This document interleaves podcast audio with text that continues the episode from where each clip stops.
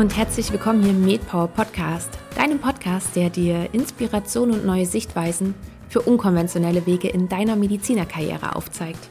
Ich bin Caroline und ich begrüße dich ganz herzlich zu einer neuen Podcast-Episode. Heute tauchen wir mal wieder in die Welt der Digitalisierung und der E-Health-Startups ein, denn mein Gast ist Gründer eines genau solchen Unternehmens. Professor Dr. Daniel Gotthard hat die Gotthard Health Group AG 2015 gegründet und unterstützt dadurch niedergelassene Ärztinnen und Ärzte und auch Patienten und Patientinnen. Was genau sie anbieten, wird uns Professor Gotthard im Interview erzählen. Aber nicht nur das. Wir kommen natürlich auch auf seinem Weg zu sprechen, der ihn als Facharzt für innere Medizin über eine Oberarztstelle bis hin zum geschäftsführenden Oberarzt in einer Uniklinik schließlich zu seiner jetzigen Tätigkeit gebracht hat. Also du siehst schon, Professor Gotthard hat sich sowohl für den klassischen als auch für den unkonventionellen Weg entschieden und er lässt uns im Interview auch an seinen Beweggründen teilhaben und ja, beschreibt auch so ein bisschen, wie seine ersten Schritte abseits der Klinik aussahen. Es ist ein sehr abwechslungsreiches Interview geworden, da wir auf viele Aspekte zu sprechen kommen, die ja gerade auch in der aktuellen Zeit sehr wichtig sind. Eben nicht nur für uns MedizinerInnen im täglichen Alltag, sondern ja, auch schon während des Studiums sollten genau diese Aspekte mit bedacht werden. Und von daher geht's jetzt direkt zum Interview und ich wünsche dir ganz viel Spaß beim Anhören. Ich begrüße heute hier im Interview ganz, ganz herzlich Professor Dr. Daniel Gotthard. Ich freue mich sehr, dass Sie da sind und heiße Sie erstmal herzlich willkommen. Hallo. Hallo, ja, vielen Dank. Vielen Dank, dass Sie mich eingeladen haben. Ich freue mich sehr und bin sehr gespannt. Ich auch. Vielen Dank erstmal, dass Sie auch zugesagt haben und dabei sind. Hm, Herr Gotthard, bei Ihnen ist es ja so, was ich sehr spannend finde, ist, dass Sie in zwei Bereichen Karriere gemacht haben. Sie waren zum einen in diesem ganz klassischen medizinischen Bereich. Da sind Sie Facharzt für innere Medizin. Dann sind sie aufgestiegen. Sie waren als Oberarzt tätig, sie waren als geschäftsführender Oberarzt tätig und sie hatten dann auch die Sektionsleitung der Lebertransplantation und haben sich dann aber dafür entschieden, diese Karriere sozusagen, mh, hm, naja, doch erstmal hinter sich zu lassen, um etwas ganz Neues zu machen. Holen Sie uns doch bitte einmal in diese Zeit zurück. Da würde ich sehr gerne anfangen. Warum haben Sie sich damals für diesen Schritt entschieden? Weil das war ja ganz schön, also Sie hatten sich ja da richtig doll was aufgebaut. Wieso haben Sie sich dann auf einmal entschieden, hm, ich will was anderes machen? Ja, guter Punkt. Ähm, also mir hat das alles immer sehr viel Spaß gemacht an der Uni. Mir macht auch die Patientenversorgung, die direkte Patientenversorgung sehr viel Spaß gemacht. Mir hat Wissenschaft immer sehr viel Spaß gemacht. Ähm, mir hat äh, das ganze Setup Uniklinik sehr viel Spaß gemacht. Und ähm, aber natürlich nach äh, sagen wir, nach 13 Jahren habe ich ja dann gewechselt, also sagen wir nach 10 Jahren, 11 Jahren Uniklinik, ähm, denkt man natürlich schon auch mal drüber nach, ähm, was man weitermachen möchte und wo es weiter hingeht. Und ähm, die IT, sagen wir, die hat mir schon immer äh, Spaß gemacht, hat, wurde mir auch ein bisschen in die Wiege gelegt. Und ähm, auch in der Wissenschaft, habe zwar auch viel im Labor gearbeitet, aber habe auch dann sehr früh angefangen, größeren Datenmengen zu arbeiten, sei es jetzt aus Mikroskopiedaten, sei es aus Genomdaten, äh, Proteomics gemacht. Und ähm, das heißt, äh, diese Datenverarbeitung, ähm, das hat mich schon immer fasziniert. Und ich glaube, dann gab es einfach auch so ein, ja, dieses äh, schöne Wort Window of Opportunity, was im Moment aufgegangen ist, äh, weil einfach die Digitalisierung ähm, ja richtig Fahrt aufgenommen hat in der Medizin. Ich bin auch weiterhin der Meinung, dass die Digitalisierung die Medizin ja, revolutionieren wird, ist mal so ein hartes Wort, aber ähm, wirklich sehr, sehr stark zum Positiven äh, verändern wird. Das hätte sie wahrscheinlich auch vor 20 Jahren tun können, hat sie zum Teil, aber in vielen Aspekten nicht. Und äh, ich glaube, dass einfach die, das Mindset ein anderes geworden ist. Die Leute sind offener geworden, die Patienten sind offener geworden, die Ärzte sind offener geworden. Und ich glaube, daher hat sich jetzt eine eine gute Gelegenheit geboten. Und ähm, die Entscheidung war ja auch nicht, äh, war ja nicht ganz so hart. Also ich äh, hatte die Firma ja gegründet und war noch parallel an der Uni und ähm, konnte mir dann auch beide Seiten nochmal ganz gut parallel anschauen und bin dann äh, komplett in die Firma gewechselt. Ich mache ja noch weiter in Lehre und ein bisschen Wissenschaft, aber der Alltag ist jetzt hier digitale Medizin in der eigenen Firma. Dann holen Sie uns doch bitte noch einmal etwas mehr in diese Zeit zurück. Ähm, Sie haben gerade schon gesagt, es gab eben diese Auf einmal bot sich sozusagen diese Chance, die Sie dann ergriffen haben. Was genau war das für eine Chance und wie können wir uns auch diese ersten Schritte damals vorstellen? Gut, ich glaube, die, äh, jeder, der ärztlich tätig ist, hat sich schon immer gedacht, ähm, warum gibt es dafür kein Programm? Also für irgendwelche Reminder, für irgendwelche Berechnungen, für irgendwelche Analysen. Ähm, und äh, das, äh, glaube ich, ähm, ist jedem schon so gegangen und ist mir auch in der ganzen Zeit äh, äh, so gegangen. Und ähm, mit äh, diesem Fenster, was sich geöffnet hat, es gab einfach eine ähm, viel Diskussion in der Öffentlichkeit, auch in der Ärzteschaft, dass man sich überhaupt darauf einlässt, ähm, sich durch Computer zu unterstützen. Und zwar nicht nur in dem Kontext, dass ich jetzt meine Dokumentation mit dem Computer mache, sondern dass ich auch ähm, ja, ähm, Teil meiner ärztlichen Entscheidungsfindung durch Computer unterstützen lasse. Und ähm, dann gab es natürlich auch noch diese ganzen Entwicklungen im Bereich maschinellen Lernen, ähm, Artificial Intelligence, die auch so aufgekommen sind, große Datenmengen zu verarbeiten, ähm, so dass sich da schon abgezeichnet hat, dass sich da viel bewegt. Und ähm, habe ich äh, Kollegen, der ähm, kein Mediziner war, aber aus der Wirtschaft ähm, herausgekommen ist, äh, die Firma gegründet mit dem Schwerpunkt darauf, ja, ärztliche Tätigkeit zu unterstützen und Patienten in ihrer Therapiebefolgung ähm, äh, zu unterstützen. Also Ziel war jetzt nicht, noch ein Dokumentationssystem zu bauen oder äh, ähm, ein Radiologiesystem zu bauen, sondern war ja medizinisches Wissen oder Algorithmen, äh, also medizinisches Wissen in Algorithmen äh, zu bringen und die dann Ärzten und Patienten zur Verfügung zu stellen. Ja, das äh, war die Idee. Sie damals auch schon so primär schon so ein erstes Produkt, so wie das, was Sie jetzt haben, oder war damals nur eine Idee im Vordergrund, äh, das, was Sie machen wollen, eben, dass Sie keine Dokumentationssoftware neu machen wollen? Ähm, mhm. Was genau war das schon explizit und wie lief auch diese, diese Gründung ab? Haben Sie sich dann vielleicht auch überlegt, hm, steige ich jetzt komplett aus aus der Klinik? Mache ich das jetzt erstmal nebenbei? Weil ich meine, ja, wenn man als Oberarzt tätig ist, dann arbeitet man ja auch nicht nur 15 Stunden die Woche und hat ganz viel Zeit noch nee, nebenbei. Das stimmt. Nee, das, ähm, ich hatte die Firma gegründet und bin dann auch absichtlich noch in der Klinik geblieben und konnte dann aber mit den ähm, ja, Verantwortlichen in der Klinik aushandeln, dass ich ähm, auf 80 Prozent reduziert habe oder 75 Prozent, ich weiß nicht mehr. Ich war dienstags auf jeden Fall nicht in der Klinik und ähm, war dann äh, in der Firma.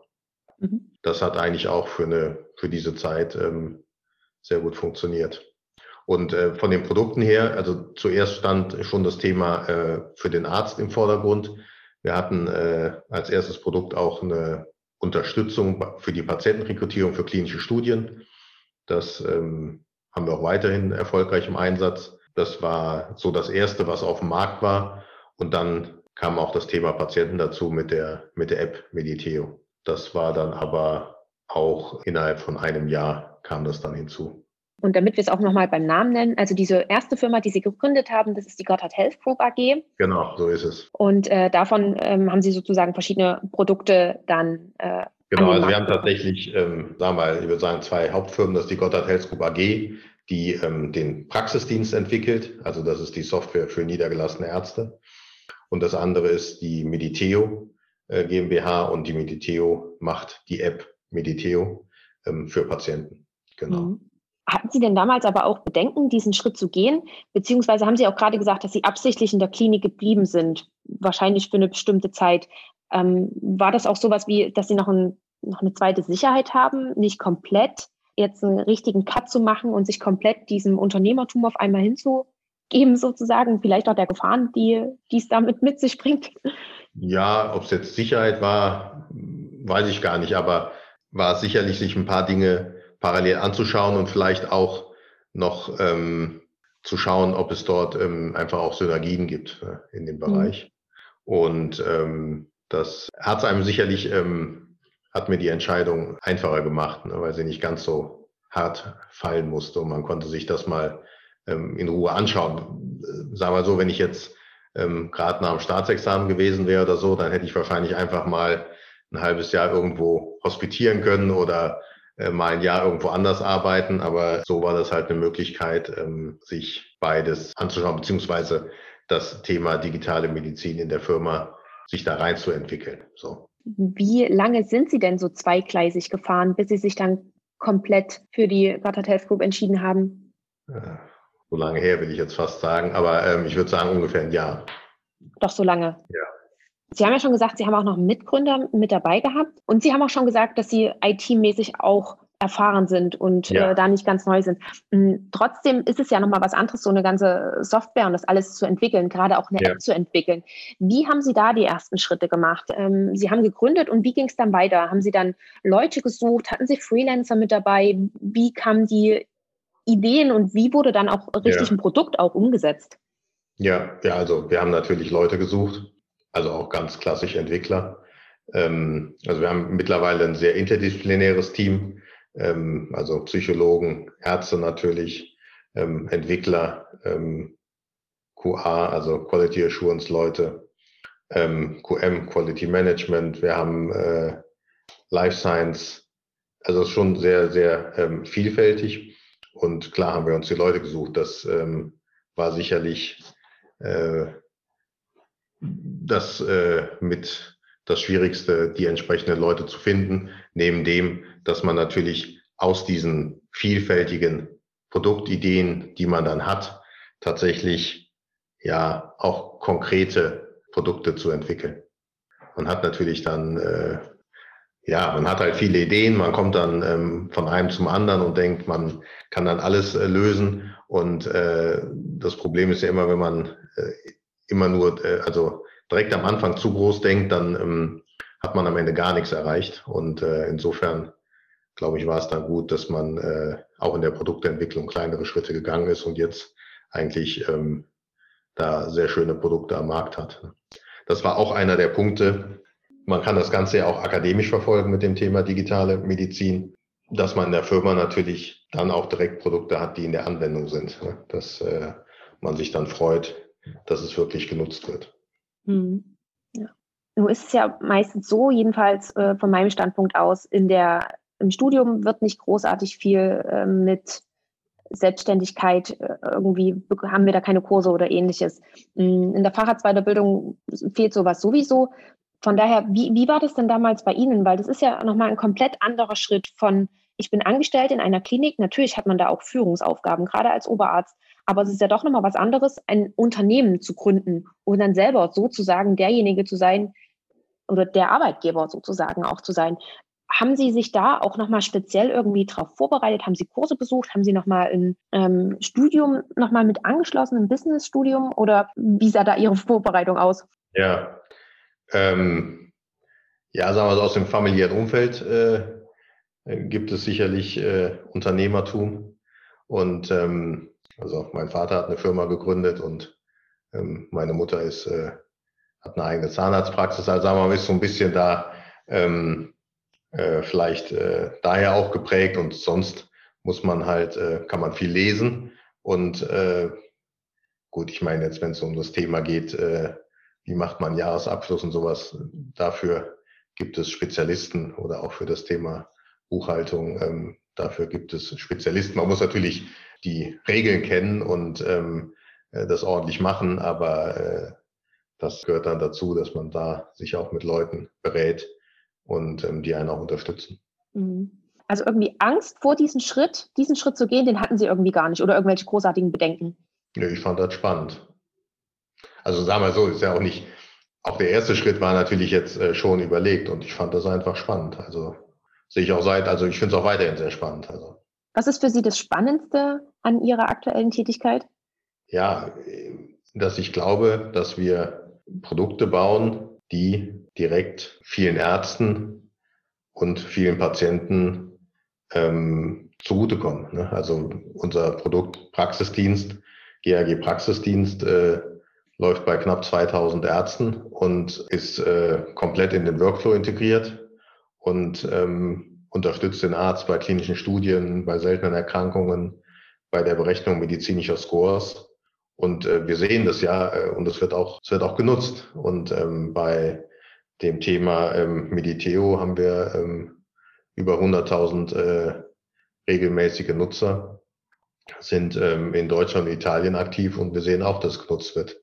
Und worauf ich sehr stolz bin, ähm, die Stiftung Warentest, die ja in Deutschland das große ähm, Gütesiegel der Nation ist, hat Apps zur Medikamenteneinnahme getestet und da war Mediteo Testsieger. Ja, sehr schön. Ja. Herzlichen Glückwunsch. Ja. Das ist, ja. ich glaube, da ist man einfach unheimlich stolz auf etwas, was man selber entworfen hat und selber herausgebracht hat und dann kommt es so gut an und dann bekommt man so gutes Feedback. Das ist einfach nur. Genau. Ja, unheimlich schön. Mm, Sie haben gerade schon gesagt, ähm, es gibt den GHG Praxisdienst und die Mediteo App. Sie haben es kurz schon angedeutet, was beide Sachen machen, aber vielleicht können Sie uns einmal noch mal bitte abholen und genau sagen, für was beide Produkte stehen. Genau, also der ähm, GRG Praxisdienst ist äh, eine Software, die bei niedergelassenen Ärzten installiert werden kann.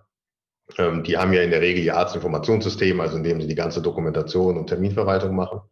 Und der Praxisdienst kann auf die Patientenakte zugreifen von dem Patienten, der da gerade sitzt und scannt dann die Akte nach bestimmten äh, Vorgaben, um dem Arzt Unterstützung anzubieten. Also wie gesagt, könnte der Patient in eine klinische Studie passen für die Erkrankung, ähm, äh, die er hat. Das zweite ist, könnte eine seltene Erkrankung vorliegen, die bislang nicht diagnostiziert wurde.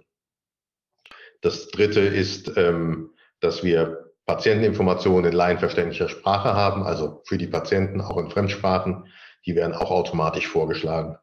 Ähm, und das äh, vierte ist, dass wir ähm, medizinische Scores berechnen, Program-Score, Chatzwa-Score, ähm, Mail-Score ähm, und ähm, da sind wir auch Medizinprodukt. Also ähm, Software ist ein Medical Device ähm, und sind auch ISO 13485 zertifiziert, also haben das schon ähm, auf eine ähm, hohe Ebene gezogen. Und das Schöne ist, dass der Arzt nicht dran denken muss, dass er das alles machen muss, sondern dass wir es automatisch ihm vorschlagen, ähm, wenn wir denken, äh, dass es passt. Er muss natürlich nicht machen, kann es aber wegklicken oder auch ignorieren. Ähm, und er kann es auch einstellen, dass er das eine sehen will und das andere nicht. Aber dass wir das praktisch automatisch machen, also irgendwie so die erst die Intuition erweitern, also dass ich meine, äh, ich glaube, jeder Arzt kann prinzipiell an jede seltene Erkrankung denken, nur im Alltag kann das halt nicht, äh, weil er nicht genug Zeit hat. Ne? Das äh, ist ähm, auch ein Punkt. Oder wie oft sitzt man da und sagt, jetzt wäre es eigentlich ganz gut, dem Patienten was mitzugeben, also ist mir zumindest gegangen, ähm, an Informationen und äh, dann sucht man halt ewig im Internet und auch das haben wir ähm, aufbereitet. Und äh, so wollen wir das immer weiterentwickeln, dass ähm, ja äh, der Arzt das wirklich dann, äh, wenn er es braucht, automatisch ähm, zur Verfügung gestellt bekommt. Okay klingt sehr umfassend und vor allen Dingen auch sehr zuvorkommend. Das ist ja, wirklich, wie, wie Sie vorhin gesagt haben, ja, das ist den Arzt sehr in seiner Tätigkeit erle erleichtert, ja. Also das ist auch ein großer Punkt. Also wir haben auch einen, äh, nicht nur Entwickler, sondern wirklich auch äh, Psychologen, Designer, UX-Researcher, ähm, die äh, sich nur mit dem Thema befassen, dass es eine hohe ähm, Usability hat. Ne? Und ist bei, äh, bei Mediteo auch so. Also Mediteo äh, geht es darum, dass der Patient unterstützt wird und befähigt wird, seine Therapie so eigenverantwortlich wie er möchte ähm, durchzuführen, vor allem auch äh, Medikamente. Und er kann den Medikamentenplan eintragen, da wird er unterstützt, er wird erinnert, wenn er möchte. Es gibt Nachfüllerinnerungen, er kann auch die, ähm, die äh, Therapieerfolge messen, indem er Messwerte einträgt und er wird auch durch ähm, Informationen zu den Medikamenten unterstützt. Und auch das, habe ich ja gesagt, sind wir Testsieger geworden, unter anderem, weil wir in den Bewertungen ähm, Handhabung, ähm, Usability sehr gut abgeschnitten haben und da auch als Beste abgeschnitten haben. Also das ähm, ist wirklich gut. Wir haben auch äh, noch Mediteo M Plus, ist ein Medizinprodukt dann auch. Ähm, das ist dann tatsächlich, äh, beinhaltet dann auch Interpretation von Daten, so Gesundheitsreports, wir haben einen Wechselwirkungscheck dort integriert. Sag mal, das geht dann über das übliche Maß der Dokumentation deutlich hinaus. Haben wir jetzt Ende letzten Jahres auf den Markt gebracht. Sieht aber auch gut aus und äh, bin ich gespannt, wie sich das äh, weiterentwickelt. Wo nehmen Sie denn Ihre ganzen Ideen her? Woher kommt das denn? Gerade mit, mit Ihrer Praxissoftware ist es ja schon so, dass es sehr durchdacht ist, dass eben aus solche Sachen kommen, an die der Arzt in dem Moment vielleicht gerade nicht denkt. Ist das vor allen Dingen auch mit aus Ihrer klinischen Tätigkeit, wo Sie wirklich gesagt haben, das hat mir damals gefehlt?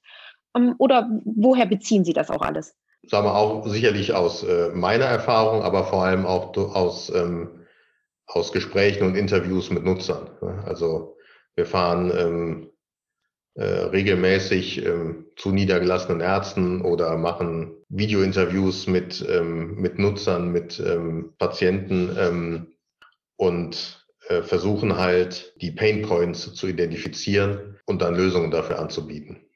Manchmal wissen die Leute auch nicht, äh, was ihre Pain Points sind, dann äh, ist es äh, schwieriger.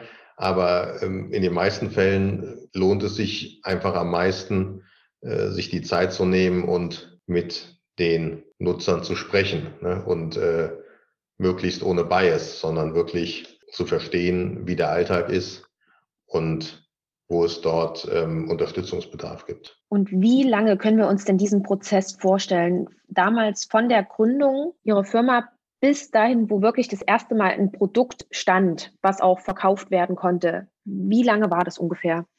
Also die allererste Version mit diesem äh, mit dem Studienfinder, das hat ungefähr ähm, Dreivierteljahr, Jahr gedauert, aber sagen wir, bis der Praxisdienst als solcher dann da war, das waren dann doch zwei Jahre. Zwei Jahre. Ja. Und was hat Sie in dieser Zeit aber auch bei der Stange gehalten, sozusagen? Weil ich kann mir vorstellen, dass es dann vielleicht doch auch mal Momente gab, wo man vielleicht keine Lust mehr hat, weil es irgendwie nicht vorwärts geht und sich denkt, ach, ich hau das jetzt alles hin und gehe wieder zurück in die Klinik. Ja, weiß ich gar nicht. Gerade am Anfang ist ja alles immer spannend, alles ist neu.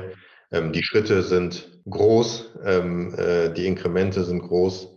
Also ähm, nee, also das, das gab es eigentlich. Na klar gab es äh, Situationen, wo man sich äh, geärgert hat und gedacht hat, Mensch, muss jetzt nicht sein, aber die, ähm, da bewegt sich einfach so viel und man spricht ja dann auch mit Leuten und alle finden das gut und alle sagen, endlich macht's mal jemand und so. Also das, ähm, ja, glaube ich, ist, äh, ist schon gut. Okay. Hatten Sie sich auch eine Zeit gesetzt? Zum Beispiel, okay, ich gebe mir jetzt ein oder zwei Jahre, meinetwegen, als Sie dann komplett aus der Klinik raus sind und gebe es dafür, um dann wieder zurückzukommen? Oder haben Sie sich das total freigestellt? Nee, da habe ich mir kein Limit gesetzt. Also sagen wir so jetzt für die Meilensteine innerhalb der Firma, also ein Produkt, was man auf den Markt bringt, funktioniert das dann, wird es akzeptiert, will man das noch weiterentwickeln, will man was anderes machen. Ähm, dafür gibt es schon ähm, ja, Limits, wo man sagt, wenn es dann nicht funktioniert, dann lassen wir das mal. Ähm, aber jetzt nicht für die grundsätzliche Entscheidung. Nee. Hm. Okay. Hm, und gab es aber auch Menschen an Ihrer Seite, ähm, weil Sie haben vorhin schon gesagt, Ihr Vater ist auch Unternehmer, Ihre Mutter hat mhm. auch eine eigene Praxis. Ähm, hatten Sie auch vielleicht noch jemanden an der Seite, den Sie, ja, sowas wie ein Mentor, den Sie fragen konnten? Weil ich kann mir jetzt schon vorstellen, dass irgendwann ist man natürlich schon drin in so einem Prozess, aber es ist halt trotzdem anders als diese klinische Tätigkeit, die man sonst die ganze Zeit gemacht hat. Gerade wie bringe ich jetzt das Produkt richtig raus oder welche Schritte muss ich jetzt gehen, damit es überhaupt ein fertiges Produkt wird, wie ich mir das vorstelle. Gab es da auch nochmal jemanden, den Sie da um Hilfe fragen konnten? Da gab es äh, sicherlich viele, aber ansonsten muss man auch einfach Erfahrung sammeln. Ne? Also, äh, dass man das dann, ja, dass man es einfach macht. Ne? Also sich schon Gedanken macht, sagen wir, es ist jetzt nicht so, als ob man jetzt irgendein äh, Spiel fürs Handy entwickelt, ähm, sondern es sind ja schon Themen, auch wenn sie jetzt nicht direkt in die Diagnose- und Therapieentscheidung eingreifen, äh, die doch in einem Kontext sind, der relevant ist und sehr ernsthaft. Und äh, das heißt, das Ziel war schon immer, mit möglichst wenig Fehlern ähm, zu arbeiten. Und natürlich, was man auch immer bedenken muss, gibt ja ähm, die Aussage als Arzt Neil Nozere, also zunächst nicht schaden. Man ist natürlich immer in einem sehr großen Überschwang, wenn man Ideen hat und denkt, ah, jetzt mache ich mal Software. Ähm, was man damit alles machen kann, dass man natürlich trotzdem auch immer berücksichtigt, ähm, ja, was der Worst Case ist und ähm, was passieren kann und dass man halt dann auch äh, eine gewisse Zurückhaltung auch manchmal übt. Aber nichtsdestotrotz muss man äh, Dinge auch machen. Also das ist auch das Spannende an dem Bereich dass halt viel passiert, dass aber auch viele Dinge jetzt zum ersten Mal passieren oder vielleicht zum zweiten Mal passieren. Aber es ist ja, es gibt ja wenig äh, Dinge, die jetzt zum hundertsten Mal passieren. Ähm, man baut jetzt nicht die tausendste Software zur Finanzbuchhaltung, sondern für viele Bereiche macht man es vielleicht das erste Mal, was dann wirklich in der Anwendung ist oder vielleicht das zweite oder dritte Mal. Und ähm, da muss man sich halt viele Gedanken machen und da muss man ausprobieren. Ne? Also das war auch ähm, ausprobieren, messen und dann verändern. Also das ist, glaube ich, auch etwas, äh, was wir heute mehr machen als früher, dass man auch kleine Schritte dann einfach geht, schaut, wie die angenommen werden, ob es funktioniert und dann nochmal anpasst und dadurch einfach ähm, auch schneller wird und letztendlich auch ähm, schneller besser wird. Jetzt sind Sie ja schon so lange auch dabei. Die Gründung von der Gotthard Healthco AG war 2015 und Sie haben jetzt gerade schon gesagt, dass Sie natürlich auch mittlerweile Prozesse anders gestalten, als Sie dies damals gemacht haben, als Sie angefangen haben. Ja. Gibt es irgendwas, wo Sie mittlerweile ähm, so eine Regelmäßigkeit drin haben? Sagen Sie, dass Sie mindestens einmal pro Woche zum Beispiel ein Produktmeeting haben und dann nochmal darüber sprechen, weil das ist ganz wichtig. Oder gibt es irgendwelche wiederkehrenden Meetings bei Ihnen? Genau, die haben wir sicherlich. Also A, hatte ich ja schon gesagt, wir sind ISO 13485 zertifiziert. Das heißt, wir haben ein Qualitätsmanagementsystem. Ähm, das heißt, äh, alles wird dokumentiert, alles ist geplant, es gibt SOPs. Aber ich glaube, wir haben einen guten Weg gefunden, dass es ähm, seinen Zweck erfüllt und also, dass das QM-System uns eher ja in der Kreativität und im Output steigert, als uns behindert. Also ich bin eigentlich sehr zufrieden damit, dass wir das gemacht haben. Wir müssen es auch machen, um bestimmte Medizinprodukte herzustellen. Aber ich glaube, dass es auch, also wenn man das QM-System gut aufsetzt, auch sehr hilfreich ist. Und natürlich haben wir wiederkehrende Meetings. Ähm, äh, das haben wir auch festgestellt. Also als die Firma natürlich größer geworden ist, jetzt haben wir ungefähr so 40 äh, Leute, dass was früher alles so über den Flurfunk ging, ähm, dann irgendwann doch Dinge verloren gegangen sind. Und äh, dann haben wir natürlich Produktmeetings, Jofix mit den verschiedenen Teams, mit den Teamleitern, ähm, so dass man sich da einfach ähm, auch austauschen kann, ja. Und wie können wir uns denn so einen aktuellen Tages- oder vielleicht auch so eine Woche bei Ihnen vorstellen? Gut, also wir haben, äh, wie gesagt, zu den verschiedenen ähm, Bereichen diese Jofix, also zu Mediteo gibt da nicht nur einen, sondern es gibt dann zwei. Praxisdienst ist ähnlich. Ähm, natürlich hat man mit den äh, Mitarbeitern, die direkt mit einem zusammenarbeiten, auch äh, mindestens wöchentliche Meetings. Und dann gibt's auch sicherlich zwischendurch mal so einen Workshop. Also zum einen haben wir immer einmal im Jahr einen Workshop mit der ganzen Firma, wo wir so uns um Zukunftsperspektiven äh, diskutieren. Aber natürlich auch, wenn wir sagen, wir wollen ein neues Produktfeature bauen, dann ähm, machen wir Design Thinking Workshops, wo man äh, versucht, für das konkrete ähm, Problem eine möglichst gute Lösung zu entwickeln. Also die Idee dafür zu kriegen. Das wechselt sich so ab, aber bleibt auch immer noch zwischendurch äh, genug Zeit, ähm, ja, dass auch ich mir konzeptionelle Gedanken mache. Das ist eigentlich ganz gut. Das ähm, ist halt äh, in der eigenen Firma ganz praktisch, dass man ähm, doch eine ganz gute Gestaltungsmöglichkeit über seine Freiheit hat. Was würden Sie denn sagen? Wie viele Stunden pro Woche arbeiten Sie denn jetzt ungefähr? Das ist immer schwierig einzuschätzen. Weiß ich nicht. 60, 70, aber sagen wir, das ist für mich vielleicht auch mehr, manchmal weniger. Also sagen wir, das ist, war auch an der Uni schon immer so, weil ja die Leute sagen, die Arbeitsbelastung ähm, ist so hoch.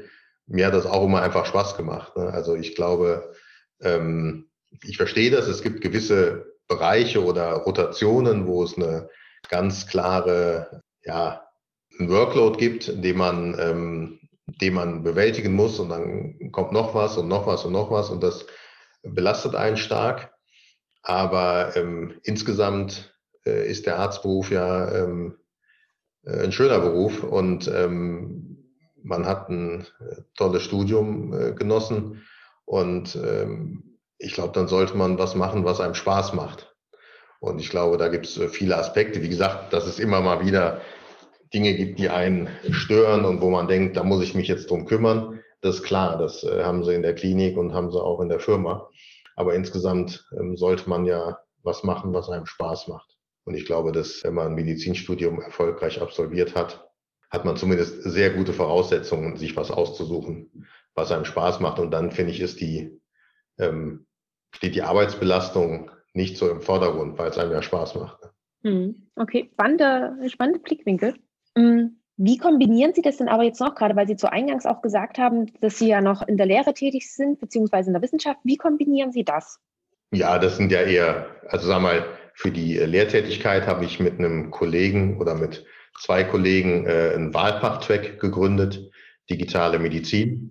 Äh, der ist jetzt auch ungefähr äh, vier Jahre alt und ähm, der äh, wird auch gut angenommen, der macht viel Spaß und ähm, ja, das, äh, ähm, das läuft klar, wenn die Veranstaltungen sind. Im Rahmen der Vorbereitung hat man äh, was zu tun, aber das sind äh, für mich jetzt, äh, ich glaube, 30 Stunden im Semester. Mhm. Das ist gut machbar, auch, aber auch das macht mir Spaß.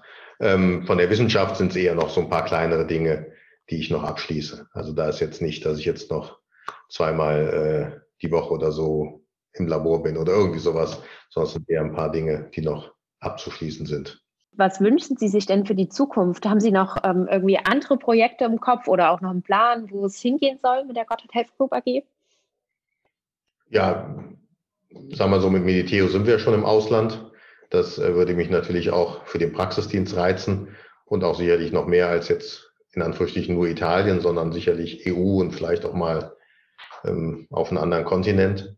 Das ist ja das Schöne an der Medizin, die, äh, sag mal, der, äh, der medizinische Kontext ist ja praktisch überall gleich, zumindest mal, wenn man jetzt in den Industrienationen äh, bleibt. In der, der dritten Welt gibt es sicherlich andere Prioritäten.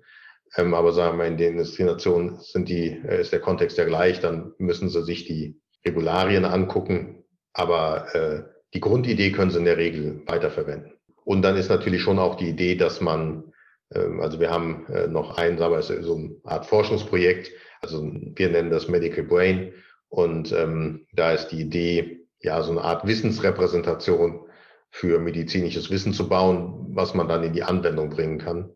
Und ähm, da haben wir jetzt auch, ja, die ersten Prototypen gebaut und das macht auch Spaß. Und vielleicht ist es dann nicht nur der niedergelassene Arzt, sondern auch der Klinikarzt. Da muss man mal schauen. Also da gibt es schon Ideen. Und Mediteo, wir mal, ich glaube, ich will jetzt nicht 100 Produkte bauen, aber ich glaube, dass man in den Produkten ähm, äh, noch sehr viel entwickeln kann, dass man das Ganze noch adaptierender bauen kann, also dass die Produkte sich auf den Nutzer einstellen, sowohl von seinem Nutzungsverhalten als auch wenn jetzt Mediteus zum Beispiel ich auf seine, auf seine Therapie, auf seine Krankheitsgeschichte und ähm, also ich glaube, da kann man noch ähm, sehr viel machen. Also auch nicht nur, dass Sie sagen, ja, ich habe jetzt ein Produkt gebaut und es ist jetzt draußen, es ist jetzt fertig, sondern dass Sie auch tatsächlich immer wieder daran feilen, das verbessern, ja, das optimieren. Ja, ja, ja, sehr cool. Ähm, und Sie haben es vorhin auch schon gesagt, unter anderem arbeiten auch Ärzte bei Ihnen in der Firma. Mhm. Wie ist es denn, wenn jetzt jemand zuhört, vielleicht noch ein Medizinstudent oder auch schon ein Arzt oder eine Ärztin, besteht die Möglichkeit, bei Ihnen mal reinzuschnuppern, bei Ihnen mitzumachen, Praktikum zu ja, machen? Oder? Auf jeden Fall. Da sind wir total äh, interessiert dran. Ähm, aktuell haben wir ähm, sieben Ärzte, die bei uns arbeiten, in ganz verschiedenen äh, Positionen. Und ähm, aber da haben wir ähm, immer Interesse dran. Und äh, da kann ich mir auch alles vorstellen. Wir haben Leute, die kommen ähm, für zwei Tage zum Hospitieren. Es kommen Leute für sechs, acht Wochen, machen Praktikum oder jemand macht vielleicht noch mal ein halbes Jahr Praktikum. Die Leute arbeiten äh, zwei, drei, vier Jahre zum Teil bei uns. Ähm, manche kommen während des Studiums, manche kommen, bevor sie in die Klinik gegangen sind und jetzt in die Klinik gehen. Ähm, manche waren schon in der Klinik und kommen zu uns. Manche waren nie in der Klinik. Also wir, da gibt's, ähm, da gibt's, äh, glaube ich, in, äh, zu jedem Zeitpunkt ähm, eine gute Möglichkeit. Ne?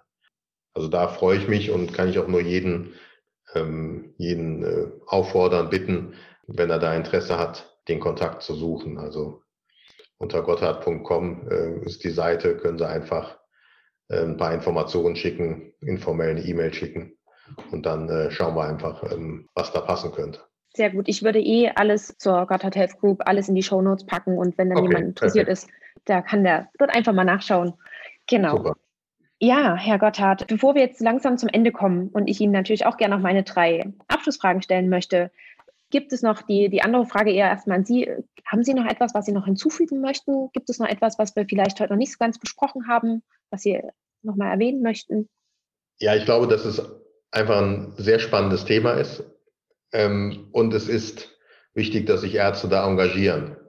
Ähm, also entweder indem sie die Produkte bauen, gerne auch bei uns, äh, und entwickeln, äh, aber auch ähm, sich mit dem Thema auseinandersetzen, um Produkte, die sie nutzen, einschätzen zu können. Und ähm, wie so vieles im Leben ist jetzt auch IT keine Zauberei. Ähm, es gibt Dinge, die man klar erwarten kann und es gibt Dinge, die man nicht erwarten kann. Ähm, es gibt Daten, die man sich anschauen kann und ähm, diese ganzen Thema digitale Gesundheitsanwendungen, äh, Medizinprodukte, die die Ärzte unterstützen, das wird alles äh, viel mehr werden. Und ähm, ich glaube zum Guten. Ähm, aber äh, es ist wie mit Medikamenten. Sie müssen ja auch irgendwie Medikamente beurteilen. Das heißt, irgendwie müssen auch Ärzte oder sollten sich Ärzte damit auseinandersetzen, wie sie solche Gesundheitsanwendungen oder medizinische Software ähm, beurteilen. Und insofern kann ich nur jeden ähm, ermuntern, äh, sich mit dem Thema auseinanderzusetzen, weil ich glaube, dass es sehr große Chancen bietet, aber natürlich auch eine gewisse ähm, Verantwortung damit einhergeht. Hm, haben Sie denn vielleicht einen Tipp? Weil wenn jetzt jemand zuhört und sich denkt, ja, ich möchte mich sehr gerne mit dem Thema auseinandersetzen, aber ich weiß gar nicht, wo ich anfangen soll. Hätten Sie da vielleicht einen Tipp, was sich als Anfang gut eignet? Gut, mittlerweile ist das Thema eigentlich so präsent, dass auch im Thema, ähm, auch im Ärzteblatt oder auch in den verschiedenen, ähm, also jetzt im Internisten oder so, den ich immer noch krieg, ähm, äh, sicherlich dort auch einfach äh, Fachbeiträge sind. Und in der Regel gibt es ja auch zu den Produkten Informationen. Also wenn ich jetzt mal auch die Digas mir anschaue, die jetzt die, also diese offiziellen Digas, die jetzt auf der Liste sind vom die vom BFAM zugelassen sind. Da gibt es vom BFAM eine relativ gute Übersichtsseite. Da werden die Informationen ähm, auch zu der Studienlage ähm, eigentlich gut dargestellt. Da ähm, kann man sich sicherlich recherchieren und wie gesagt, auch die Fachgesellschaften haben das ja aufgegriffen und informieren da eigentlich ähm, gut mhm. sehr gut. Meistens ist es ja so, sobald man einmal irgendwo angefangen hat, dann öffnen sich gleich wieder so viele Türen. Genau, ja. Und wenn man das Prinzip verstanden hat und auch ähm, auch da gibt es einfach Studien, es gibt äh, Sensitivitäten und Spezifitäten und dann ähm, kann man da eigentlich, äh, kann man sich auch selber eine Meinung bilden. Ja, okay, Herr Gotthard. Dann würde ich Ihnen sehr gerne meine drei Abschlussfragen noch stellen. Okay. Die erste ist, ob Sie eine Buchempfehlung für uns haben. Gibt es vielleicht ein Buch, was Sie in letzter Zeit oder generell besonders inspiriert hat, was Sie gerne mit uns teilen würden? Also zum Thema digitale Medizin hat der Topol aus äh, San Diego drei, vier Bücher geschrieben, die ich alle gut finde. Mhm. Ähm, ja, der hat einfach, äh, der schreibt klar und ähm, der weiß, worum es geht. Und ähm, ich glaube, jedes davon lohnt sich äh, zu lesen. Die habe ich auch okay. gelesen. Dann packe ich die einmal in die Show Notes. Mhm. Wo sehen Sie uns Ärzte oder auch den Arztberuf in 10 bis 15 Jahren? Ja, ich hoffe immer noch weiterhin nah am Patienten ähm, hoffentlich äh, noch näher am Patienten. Äh, ich gehe eigentlich davon aus, dass äh, die Digitalisierung mh, hm, dem Arzt mehr Zeit für den Patientenkontakt äh, bietet, als dass es ihm die Zeit nimmt. Also auch wenn ich jetzt überlege, 10, 15 Jahren wird sicherlich viel mehr Spracheingabe geben und so weiter dann äh, kann man einfach reden, es wird automatisch dokumentiert und ich muss jetzt nicht in meine Tastatur tippen und auf den Bildschirm schauen und kann den Patienten nicht angucken. Ähm, also ich glaube, hm, sehr nah am Patienten, aber ich glaube auch, dass ja einige Aspekte, insbesondere wenn es um große Datenmengen und Wissensmengen gibt, ähm, Alltag sein wird, dass die äh, durch Digitalisierung dem Arzt zur Verfügung gestellt wird. Mhm. Das haben Sie auch eingangs erwähnt. Sie denken ja da auch, ja. dass äh, Digitalisierung die Medizin revolutionieren wird. Und ja, aber wie gesagt, ich glaube, dass es, also es gibt ja Leute, die befürchten, dass die Digitalisierung das Arzt-Patienten-Verhältnis verschlechtern wird. Ich glaube, sie wird eher mehr Zeit dafür einräumen. Ähm, was ich aktuell nicht so einschätzen kann, ist das Thema Videosprech. Also meine normale Videosprechstunde, die ins, insofern ein besseres Telefonat ist, ist ja auch eher besser für das Arzt-Patienten-Verhältnis. Es gibt natürlich so Diskussionen, ob ja das eine Art der neue Versorgungsform wird, äh, virtuell. das kann ich im Moment überhaupt nicht einschätzen. Das wäre natürlich vielleicht nicht so gut für das innige Arzt-Patienten-Verhältnis. Aber da weiß ich nicht, ob das wirklich kommen wird. Ne? Und wie stehen Sie zum Thema künstliche Intelligenz? Ja, das ist ja ein sehr breites Thema. Also ähm, der Praxisdienst, die wir entwickeln, ist auch ähm, ein lernendes Expertensystem. Das heißt, ähm, ist auch eine Art der künstlichen Intelligenz, wobei wir sehr regelbasiert arbeiten. Es gibt natürlich diese großen Bereiche, maschinelles Lernen, was im Moment so groß diskutiert wird im Thema künstliche Intelligenz. Ähm, Finde ich hochspannend. Da muss man gucken, ähm, was passiert. Also erstens mal äh, wäre es ja, glaube ich, wichtig, dass man den anerkannten medizinischen Standard vielleicht mal äh, repräsentiert. Und dann ist ja die Frage, kann man über eine KI sozusagen ja neue medizinische Erkenntnisse ähm, herauskriegen? Äh, wahrscheinlich ja, muss man mal schauen. Da glaube ich, ist ein großer Punkt, dass die, ähm, dass die wesentliche Grundlage ist, dass man strukturierte und gut annotierte Daten hat. Und ähm, ja, äh, das ist schwierig, ähm, aber ist ein total spannendes Thema. Also auch da, ähm, ähm, da arbeiten wir dran, wobei ich glaube, äh, also wir den Ansatz eher ähm, ähm verfolgen, sagen wir mal, anerkanntes medizinisches Wissen in Algorithmen zu gießen und dort, wo es gewisse Unschärfen gibt, vielleicht durch ähm, maschinelle Lernverfahren ähm, Unschärfen ja ausgleichen zu können. Aber bin mal gespannt. Da gibt es ja sehr unterschiedliche Ansätze, ähm, sehr viele Firmen, die das machen, auch äh, sehr bekannte Firmen, die das machen. Ähm, bin ich mal gespannt. Ja, ich glaube, gespannt können wir da alle sein, was danach kommt.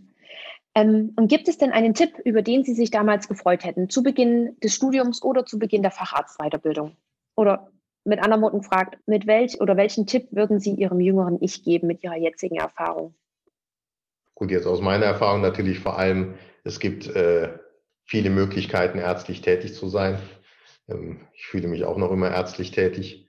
Aber ich glaube, das muss äh, jeder für sich selbst herausfinden. Ne? Ich glaube, man, das ist ja das, was ich eben gesagt habe, man hat ein tolles Studium, man hat viele Möglichkeiten, sowohl in der Klinik als auch in der Praxis, als auch in ganz anderen Bereichen ohne direkten Patientenbezug. Und ich glaube, da sollte man sich ähm, informieren und dann schauen, wo man denkt, was einem Freude macht. Ne? Weil ich glaube, wenn man Freude an der Arbeit hat, dann ist man äh, am produktivsten und dann nehmen die Leute, das Umfeld, die Patienten, ähm, wer auch immer, ähm, am meisten davon mit. Nicht nur man selber, sondern auch die anderen. Ja. Würden Sie Ihren Weg denn, wenn Sie nochmal könnten, würden Sie den nochmal genauso gehen? Würden Sie wieder zuerst in die Klinik gehen oder würden Sie es anders machen? Also ich persönlich würde, ähm, glaube ich, auch wieder in die Klinik gehen. Also das war auch vielleicht damals eine andere Zeit. Ich glaube, damals war das Window of Opportunity nicht da. Und wie gesagt, mir hat das Akademische auch einfach sehr viel Spaß gemacht. Wissenschaft hat mir viel Spaß gemacht, die Klinik hat mir viel Spaß gemacht. Das äh, möchte ich nicht missen. Aber das muss jeder für sich selbst entscheiden. Facharztausbildung ist auch, ähm, ja, kostet Zeit und ähm, ist auch anstrengend. Ja, ja. ja. Eine Frage noch, die mir gerade noch in den Kopf kam. Können Sie sich auch vorstellen, nochmal wieder in die Klinik zurückzugehen? Richtig, Ärzt, also richtig in Anführungsstrichen ärztlich tätig zu sein? Ähm, ja, jederzeit. Also nicht, dass ich jetzt im Moment wollte, aber äh, ich äh, nur gute Erinnerungen. Ne? Und haben Sie es irgendwann auch noch vor? Haben Sie so einen Fünfjahresplan, in dem steht, vielleicht irgendwann? nee. nee. Aktuell sehe ich es nicht, aber ich will es jetzt auch nicht ausschließen. Ne? Aber ich, äh, aktuell sehe ich es nicht. Ja, okay. Ja, Herr Gotthard, dann vielen lieben Dank für dieses Interview, dafür, dass Sie, Sie sich die Zeit genommen haben. Ja, und einfach nur Dankeschön dafür. Ja, ich bedanke mich auch sehr. Hat mir viel Spaß gemacht. Ich hoffe, dass äh, ja, die Zuhörer was davon ähm, mitnehmen können. Und falls jemand äh, einen Kontakt herstellen möchte oder so, freue ich mich und bin jederzeit offen und bedanke mich sehr herzlich bei Ihnen für die Möglichkeit, hier mit Ihnen zu sprechen. Hat mir auch viel Spaß gemacht. Das war das Gespräch mit Professor Dr. Daniel Gotthard und ich hoffe, dass wieder ein paar interessante Facts für dich mit dabei waren. Wenn du noch mehr zur Gotthard Health Group AG wissen möchtest oder zum Professor Gotthard, so habe ich dir wie immer alle relevanten Links in die Show Notes gepackt. Vielleicht, ja, hast du auch schon überlegt, dich generell auch in diese Richtung mit weiterzubilden oder etwas in diese Richtung zu machen und vielleicht wäre das auch dann für dich interessant. Ja, falls es etwas für dich ist, dann melde dich auch super gerne beim Professor Gotthard oder bei der Gotthard Health Group AG. Oder vielleicht kennst du auch jemanden, für den diese Folge interessant ist und auch passend wäre, dann teile sie natürlich super gerne. Wie immer freue ich mich auch, wenn du mir noch eine Bewertung bei Apple Podcasts hinterlässt oder wenn du mir einen Kommentar zu dieser Folge, am besten bei Social Media, Instagram oder auch gerne LinkedIn hinterlässt. Und ja, damit danke ich dir, dass du heute wieder mit dabei warst. Ich freue mich, wenn wir uns nächste Woche wieder hören und wünsche dir bis dahin einen ganz tollen Tag und eine schöne Zeit. Bis dann. Ciao.